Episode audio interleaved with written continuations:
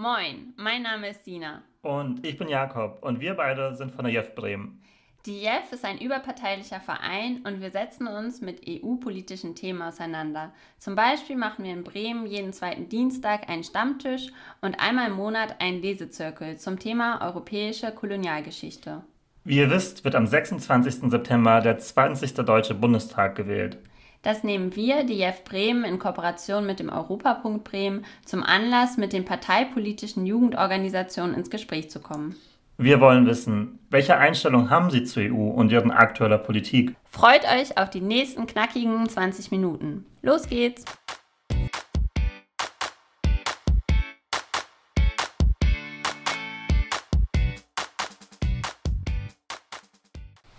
Unsere erste Folge ist mit dem Landesvorsitzenden Marcel Schröder von den Julis in Bremen und wir sitzen hier in dem Büro im Schnur und wir hören vor allem darüber, was die Julis zur EU denken, was ihre Visionen sind und auch was sie EU-politisch vorhaben nach der Bundestagswahl. Viel Spaß dabei.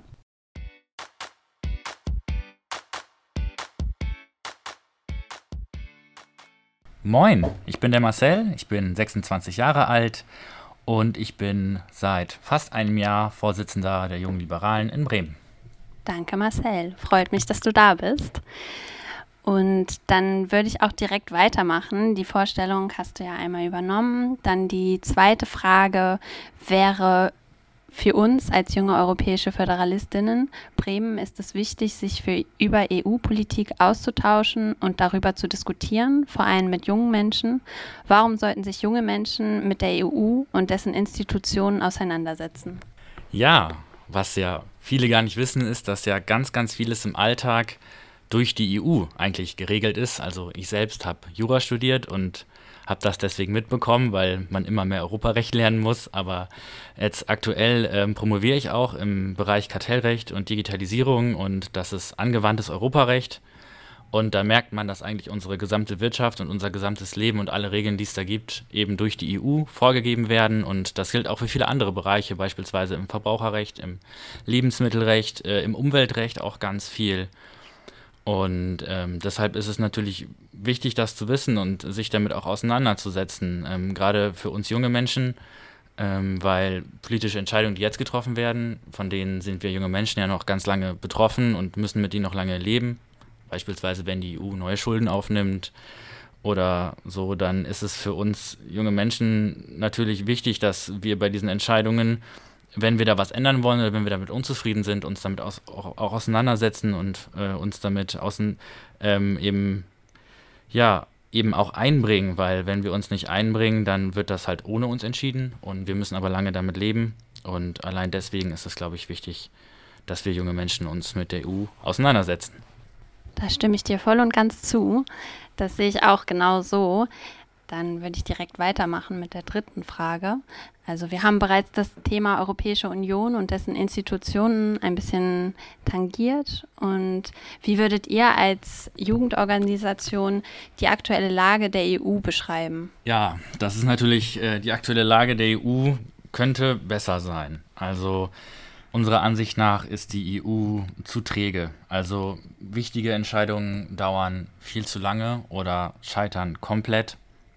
Ähm, klassische Beispiel ist ja die Flüchtlingspolitik, wo sich seit Jahren nichts tut, ähm, worunter ja auch viele Menschen leiden. Und ähm, gleichzeitig kümmert sich die EU aber sehr, sehr viel um Kleinigkeiten. Ähm, es gibt viele kleinteilige Verordnungen und Regulierungen.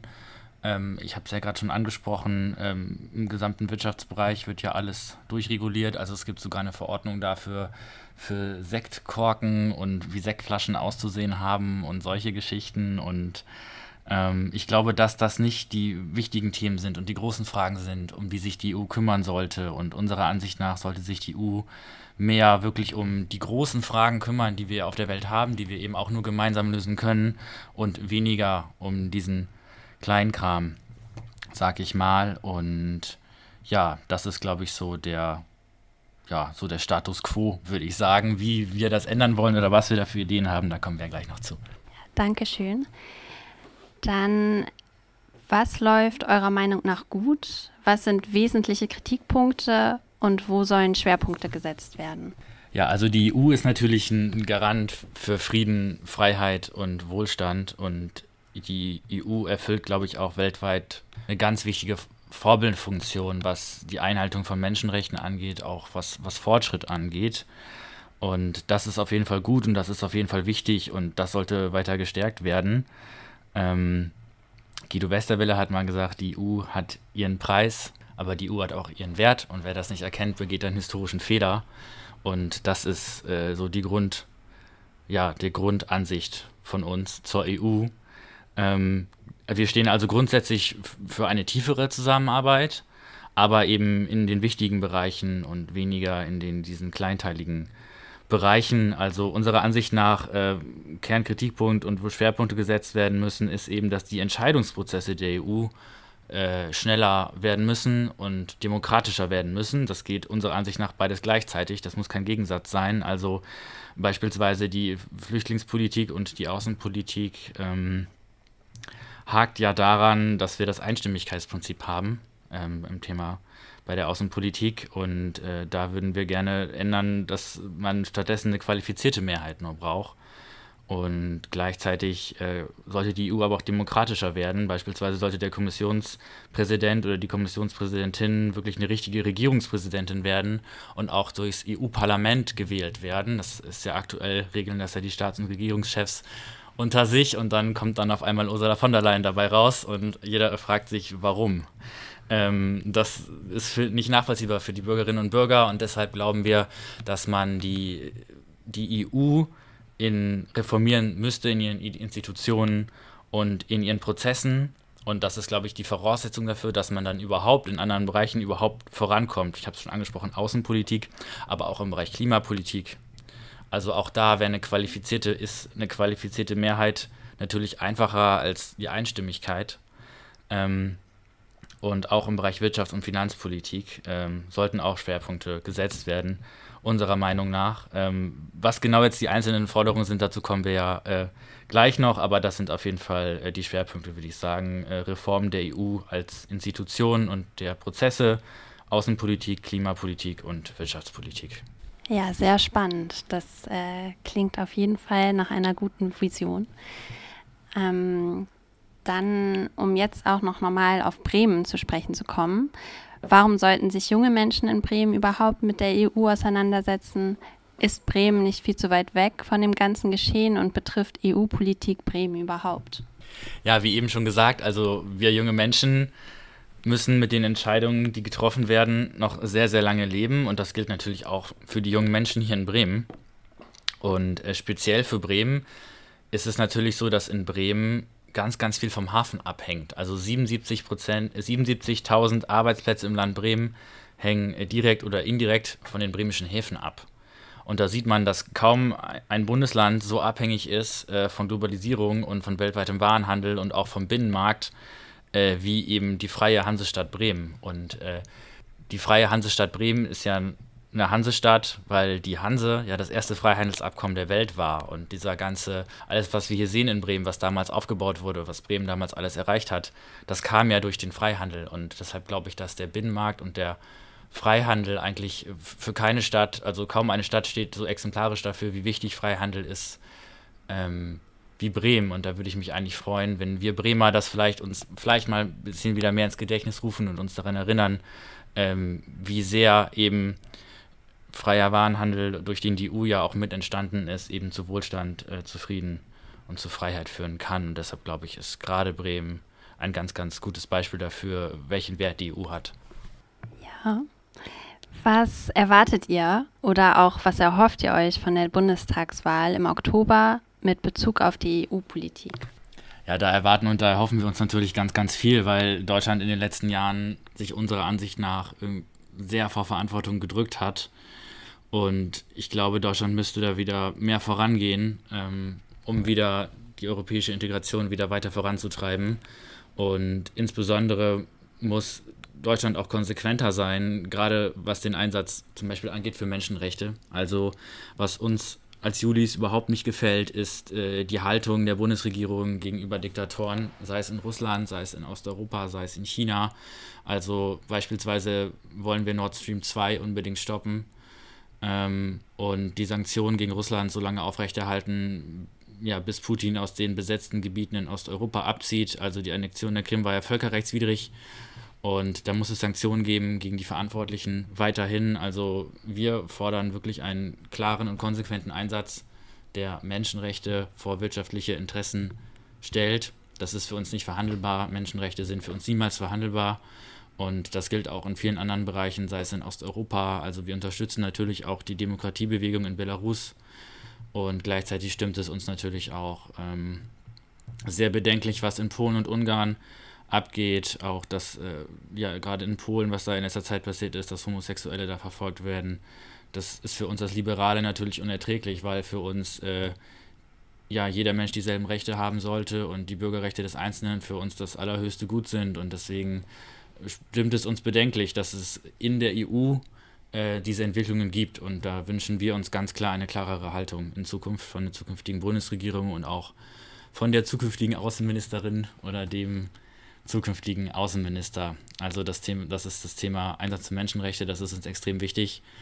Ähm, gleichzeitig habe ich schon angesprochen, wir erwarten und wir wollen natürlich die EU weiterentwickeln, äh, demokratischer machen, ähm, reformieren, damit wir in den anderen Bereichen vorankommen. Ich habe es ja vorhin schon angedeutet, also ähm, wenn wir in, in, einigen Bereichen nur noch eine qualifizierte Mehrheit brauchen, dann kämen wir auch bei der Flüchtlingspolitik endlich voran könnten uns da auf einen Verteilungsschlüssel einigen, ähm, könnten ein vernünftiges Einwanderungsrecht schaffen. Äh, unserer Ansicht nach wäre das kanadische Modell ganz gut, weil es eben sowohl äh, Geflüchteten Möglichkeiten eröffnet, aber auch Möglichkeiten für Menschen eröffnet, die sich hier was aufbauen möchten und hier in Europa ein, eine Chance sehen. Und diesen Menschen möchten wir die Chance auch geben. Es, es kann nicht sein, dass Menschen, die als Geflüchtete ähm, herkamen und sich hier gut integriert haben ähm, und hier arbeiten, wieder abgeschoben werden, weil das äh, entsprechende Land eben nicht mehr auf der Liste steht und ähm, diesen Menschen muss man helfen ja, und äh, die Möglichkeit auch geben. Äh, gleichzeitig ist der Rechtsstaat aber auch zu nachlässig, wenn es darum geht, Menschen, die hier wirklich äh, Morde planen oder sich äh, ja, gegen unsere Grundrechte richten oder unsere Grundrechte nicht anerkennen, ähm, gleichzeitig ist da der Rechtsstaat aber auch viel zu nachlässig, diese Menschen auch abzuschieben. Das haben wir hier in Bremen auch gesehen, das Thema Miris. Ähm, das war, das ist unserer Ansicht nach auch nicht richtig. Also da muss in allen Bereichen unserer Meinung nach die Flüchtlingspolitik besser werden.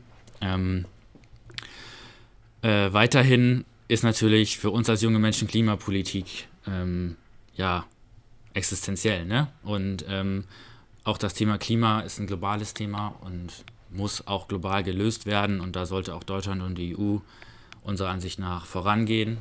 Unser Ziel ist es natürlich, dass wir auch das 1,5 Grad Ziel einhalten und das erreichen wir unserer Ansicht nach am besten äh, mit einem Emissionshandel. Ähm, ich erkläre das mal kurz. Ähm, da geht es darum, es gibt ja im pa Pariser Klimaabkommen ein CO2-Budget und jedes Land hat ein bestimmtes Budget, was es noch ausstoßen darf bis 2050. Und jetzt ist die Idee des EU-Emissionshandels, den gibt es auch schon im, im Energiebereich, dass jeder, der CO2 ausstößt, dafür Emissionsscheine oder Erlaubnisscheine kaufen muss. Und dann kann man die Anzahl der Erlaubnisscheine kann man ja begrenzen und deckeln, damit man 2050 bei Netto Null ist. Also man fängt jetzt an und jedes Jahr werden die Zertifikate weniger und 2050 ist man dann bei Netto Null. Das hat mehrere Vorteile. Das führt erstens dazu, dass man wirklich genau den CO2-Ausstoß begrenzen kann und deckeln kann, weil man wirklich an der Menge ansetzt. Und zweitens ähm, führt es dazu, ähm, dass die Emissionsrechte auch effizient zugeteilt werden, weil man eben den marktwirtschaftlichen Weg einschlägt und sich das durch Angebot und Nachfrage selbst zuteilt. Das ist häufig effizienter, als wenn der Staat das zentral zuteilt. Und es werden halt Innovationen gefördert dadurch, ne? weil jeder, der CO2 ausstößt, muss weiß natürlich dann langfristig, okay, es wird immer teurer. Das heißt, es entsteht ein Wettbewerb darum, wer am besten und am günstigsten CO2 einspart. Das heißt, es wird ein ganz neuer Wirtschaftszweig entstehen. Es wird den CO2-Manager geben im Unternehmen, der sich dafür, sor der dafür sorgen muss, dass das eben eingespart wird, weil das ein relevanter Kostenfaktor ist. Und ähm, das führt natürlich dazu, dass Innovationen in dem Bereich unfassbar attraktiv werden und dadurch äh, reizt man das an und kann ja eben dafür sorgen, dass wir neue Innovationen auch entwickeln, um das ja hinzubekommen mit der Klimapolitik. Und das hat den Vorteil gegenüber der CO2-Steuer, dass man wirklich die Menge begrenzen kann. Bei der CO2-Steuer mache ich CO2 auch teurer. Ich meine, das passiert beim Emissionshandel auch. Da muss man sich nichts vormachen. Also auch im Emissionshandel wird der Spritpreis teurer werden. Aber ich weiß bei der CO2-Steuer eben nicht, ob wirklich auch Menge eingespart wird. Bei der CO2-Steuer ist es zwar teurer, das kann aber dazu führen, dass jemand, der äh, mehr Geld hat, denkt, gut, zahle ich halt mehr für den Sprit. Oder jemand, der aufs Auto angewiesen ist, sagt, Mist, jetzt muss ich mehr bezahlen, ich kann mir aber auch kein neues Auto leisten, dann muss ich jetzt halt eben mehr für den Sprit ausgeben und spare vielleicht äh, an der Stelle vielleicht an meinem äh, veganen Schnitzel, was ich mir sonst kaufe, was vielleicht besser für die Umwelt wäre. Aber dann fehlt das Geld eben an, der, an dem Ende. Ähm, und gleichzeitig weiß man aber dann gar nicht, ob dann wirklich mehr CO2 eingespart wird. Also es ist so ein bisschen so eine Wette, die man eingeht bei der CO2-Steuer. Deswegen ähm, bevorzugen wir da den Emissionshandel. Ähm, ja, und natürlich im Bereich Klimapolitik gehört natürlich auch dazu und im Bereich Umweltpolitik, dass man Forschung mehr fördert. Die EU hat ja leider CRISPR verboten. Das ist diese Genschere, mit der man ähm, Pflanzenforschung sehr leicht betreiben kann. Das wird jetzt anders gemacht durch andere Verfahren. Und ein guter Freund von mir hat in dem Bereich seinen Master gemacht und ähm, der sagt, dass man eben dadurch, dass man Pflanzen, wenn man Pflanzen leichter genetisch modifizieren könnte, dann könnte man auch dafür sorgen, ähm, dass man vielleicht in Bereichen, die von Dürre betroffen sind, leichter neue Pflanzen einsetzen kann oder Pflanzen so züchten kann, dass sie mehr CO2 aufnehmen. Und das ist leider in der EU aktuell sehr, sehr schwierig oder fast unmöglich, weil man CRISPR eben verboten hat. Und auch in dem Bereich würden wir uns wünschen, dass man eben da zum Beispiel ja, ja, mehr Forschungsfreiheit auch ermöglicht in der EU, weil wir unserer Ansicht nach eben auch so mehr tun könnten fürs Klima und für die Umwelt. Genau das war das Thema Klimapolitik und ganz klar, wir von uns natürlich auch einiges im Bereich Wirtschaftspolitik. Ich habe es angesprochen, ähm, Bremen ist eigentlich das Paradebeispiel dafür oder war das Paradebeispiel dafür, äh, wie wichtig Freihandel ist. Freihandel führt äh, zu Wohlstand weltweit und auch zu Frieden weltweit, weil gerade ärmere Länder, äh, die sich noch was aufbauen möchten, Schwellenländer, sehr vom Freihandel profitieren. Und ähm, das führt gleichzeitig auch zu mehr Frieden, weil wenn man wirtschaftliche Beziehungen miteinander hat, dann überlegt man sich das vielleicht nochmal zweimal, ob man jetzt einen Krieg miteinander zieht. Ähm, das ist eigentlich irgendwie selbstverständlich, aber ich habe irgendwie das Gefühl, dass das für viele Menschen heutzutage gar nicht mehr so selbstverständlich ist und dass man irgendwie Freihandel nochmal neu betonen muss oder den Wert nochmal neu erklären muss, ähm, deswegen ist mir das auch so wichtig, das nochmal äh, zu betonen. Und da würden wir uns natürlich wünschen, dass die Freihandelsabkommen, die abgeschlossen wurden von der EU, jetzt auch von Deutschland ratifiziert werden. Ne? Also sei es CETA, Mercosur, das Mexiko-Abkommen. Und wir würden uns auch wünschen, wenn man nochmal neue Verhandlungen aufnimmt für TTIP oder für ein neues oder ein ganz neues Freihandelsabkommen mit den USA. Ähm, da glauben wir, dass man da mit, mit Joe Biden in den USA aktuell einen guten Verhandlungspartner hat, anders als es mit Trump vielleicht der Fall war. Und gleichzeitig kann man natürlich, wenn man neue Freihandelsabkommen abschließt, diese Staaten vielleicht auch überzeugen, diesem Emissionshandel beizutreten. Ne? Und dann könnte man eben diesen EU-Emissionshandel immer weiter ausweiten, vielleicht zusammen, zusammen mit CETA, zusammen mit Kanada, zusammen mit den USA, äh, zusammen mit Mercosur, also den südamerikanischen Ländern. Und äh, dann könnte man das eben auch als Verhandlungsposition nehmen, um ähm, ja eben auch Klimaziele nochmal weiter verbindlicher zu machen. Und äh, da würde man ja, unserer Ansicht nach zwei Fliegen mit einer Klappe schlagen, wenn man eben mehr Freihandel ermöglicht. Natürlich ermöglicht es mehr Wohlstand, aber gleichzeitig würde man auch fürs Klima was schaffen und für den Frieden sowieso.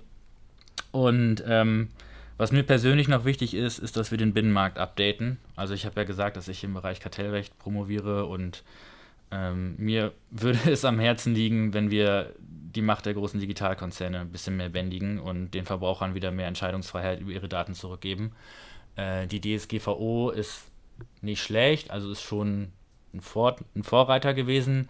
Ähm, die USA schauen sich davon jetzt auch viel ab, aber die DSGVO läuft leider ein bisschen leer, weil sie eben in den ähm, kleinen Betrieben zu sehr viel Aufwand führt und zu sehr viel Bürokratie führt, die aber vielleicht gar nicht so viele persönliche Daten erheben und für die ist es mehr Aufwand, als es die Menschen schützt. Gleichzeitig hat man so ein bisschen das Gefühl, dass es irgendwie die, den großen äh, Konzernen, Amazon, Facebook und so weiter, dass das die nicht so wirklich ja, angreift oder denen nicht so wirklich Einhalt gebietet. Und ähm, ja, da wäre vielleicht das Kartellrecht das schärfere Schwert. Und da würde ich mir wünschen, wenn wir ähm, ja das hinbekommen, ja, dass wir unseren marktwirtschaftlichen Ordnungsrahmen ein bisschen mehr an das Zeitalter der Digitalisierung anpassen und uns da neue Instrumente überlegen, um vielleicht auf der einen Seite äh, kleine Unternehmen da vielleicht zu entlasten, aber wirklich die großen, die großen, die mächtigen ähm, da vielleicht mehr regulieren bei dem Punkt. Genau, das wären so die wichtigsten äh, Punkte, die mir da jetzt so einfallen. Ja, das klingt alles schon sehr gut durchdacht und äh, spannend, was ihr da an Hoffnungen für die Bundestagswahlen habt. Auf die Vision bist du ja schon ein bisschen drauf eingegangen. Ich weiß nicht, ähm, die nächste Frage ist so ein bisschen, welche Vision habt ihr für die Europäische Union für die kommenden Jahre? Was muss sich ändern, wenn sich was ändern soll? Hast du dazu noch Punkte, die du nennen möchtest? Dann ja, also unsere langfristige Vision ist tatsächlich ein föderaler europäischer Bundesstaat, wie es ja, glaube ich, euer Ziel auch ist. Deswegen heißt er ja auch junge europäische Föderalisten. Ja, du nix gerade, ja. ja. Ja, das ist unser langfristiges Ziel. Uns ist aber auch bewusst, dass das noch viel Arbeit braucht und dass das vermutlich auch noch lange dauern wird. Ähm, weil, weil dafür erstmal die EU selbst reformiert werden muss, ähm, damit die EU selbst überhaupt mal wieder auch von den Menschen wieder mehr anerkannt wird und die Menschen den Wert der EU vielleicht auch noch mehr erkennen und man durch mehr demokratische Teilhabe erstmal mehr demokratische Teilhabe braucht, ähm, da, um die Menschen überhaupt davon zu überzeugen. Also aktuell sehe ich das nicht, dass man die Menschen davon überzeugt bekommt. Ähm, ich würde mir aber wünschen, oder wir würden uns wünschen, wenn das langfristig klappt und ja, deshalb wollen wir die EU auch reformieren. Ein Initiativrecht des EU-Parlaments wollen wir zum Beispiel ähm, damit eben vom Parlament selbst, eben, also das Parlament ist ja die Volksvertretung, damit eben auch von den Menschen selbst wirklich auch die Ideen kommen für die EU. Gleichzeitig würden wir uns ein einheitliches Wahlrecht wünschen mit transnationalen Listen, also dass ich auch zum Beispiel Parteien in Frankreich wählen kann, wenn die mir gefallen. Ne? Ähm, vielleicht finde ich ja Macron cooler als, keine Ahnung, Olaf Scholz oder sonst wen, ich weiß es nicht. Äh, je nachdem. Ähm, und ähm, genau das mit dem Mehrheitsprinzip habe ich schon angesprochen, das wiederhole ich jetzt nicht nochmal. Aber das langfristige Ziel wäre ein föderaler europäischer Bundesstaat und ja, wir hoffen, dass wir das irgendwann erreichen. das klingt sehr gut. Dann ähm, zum Beitrag der Partei. Also welche Rolle nehmt ihr ein, um die EU-Politik zu verbessern? Welchen Beitrag leistet ihr, erhofft ihr euch zu leisten, um dabei zu helfen, dass sich eure Vision für die EU verwirklicht? Ja, also wir jungen Liberalen sind ja die Jugendorganisation ähm, der FDP. Und ähm, wir arbeiten natürlich darauf hin und jetzt gerade auch im Wahlkampf, dass die FDP mitregieren kann und eben auch mitgestalten kann und äh, die eben angesprochenen Punkte dann natürlich auch in die Tat umsetzen kann. Also das ist äh, das ganz klare Ziel. Ähm, es ist besser zu regieren und ähm, wir haben auch äh, tolle Europaabgeordnete von der FDP, die sich äh, jeden Tag für die EU einsetzen und auch wichtige Impulse geben. Ähm, während Corona haben die Europaabgeordneten die Initiative Love is Not Tourism gegründet. Da ging es eben darum, dass ähm, Multina für multinationale Paare dieselben Regeln galten, halt für, wie für Touristen. Das heißt Quarantänepflicht, solche Geschichten und ähm, man, teilweise kam man nicht über die Grenze und äh, also ich weiß nicht, wie es euch geht, aber mir blutet das Herz oder äh, wenn ich sehe, dass Menschen in Europa nicht über die Grenze kommen. Also das ist freie Grenzen, das ist, gehört einfach für mich einfach zu unserem Europa mit dazu. Und wenn da Menschen nicht über die Grenze kommen, da gab es ja diese Bilder irgendwie von diesen Paaren, die sich da irgendwie am Zaun irgendwie treffen mussten. Und äh, da haben unsere Europaabgeordnete äh, einen Impuls gesetzt, ähm, dass man das eben ändert. Und ähm, auch für Julis nutzt natürlich äh, jede Gelegenheit, um darauf aufmerksam zu machen, wie wichtig eine geeinte EU ist für unsere Zukunft. Ne? Gerade jetzt auch im Wahlkampf. Und ja, das ist unsere Rolle dabei. Ja, ein grenzenloses Europa, das ist immer sehr, sehr wichtig. Ähm, die neunte Frage in Anführungszeichen ist drei Wörter, mit, dem, mit denen du die EU assoziierst. Erstens Frieden, zweitens Wohlstand und drittens Freiheit. Schöne Wörter. Dann die, die letzte Frage oder auch der Abschluss, wie wir ihn hier genannt haben. Also du bekommst jetzt noch mal ein bisschen Zeit, um zu sagen, was wir jetzt nicht gefragt haben, was du gerne noch mal loswerden möchtest und äh, ein Abschlusswort zu sprechen. Ja, also ich kann nur appellieren, äh, redet über Europa, so, so wie wir das gerade machen. Trefft euch einfach auf einen Kaffee oder wenn ihr euch auf ein Bier trefft und es geht vielleicht um irgendein aktuelles Thema, dann redet über Europa mit euren Freunden, eurer Familie, euren Kollegen und ähm, bringt euch ein, informiert euch. Ne, es muss jetzt nicht jeder politisch aktiv werden, aber ähm, ich habe letztens gelesen, dass irgendwie nur die Hälfte der Jugendlichen in Bremen weiß, was die Bremer Bürgerschaft ist. Und da sieht man mal, wie wichtig das auch ist, dass gerade auch wir jungen Menschen über solche Themen eben reden. Und ja, schon allein das äh, ist unfassbar wichtig und hilft total viel. Und äh, natürlich am 26.09. Äh, geht wählen. Am besten natürlich die FDP, aber es ist auch in Ordnung, äh, jede andere demokratische Partei zu wählen. Also wichtig ist vor allem, geht wählen, redet mit euren Leuten, informiert euch und redet über Europa. Und ja, das wäre so mein Abschluss. Danke dir.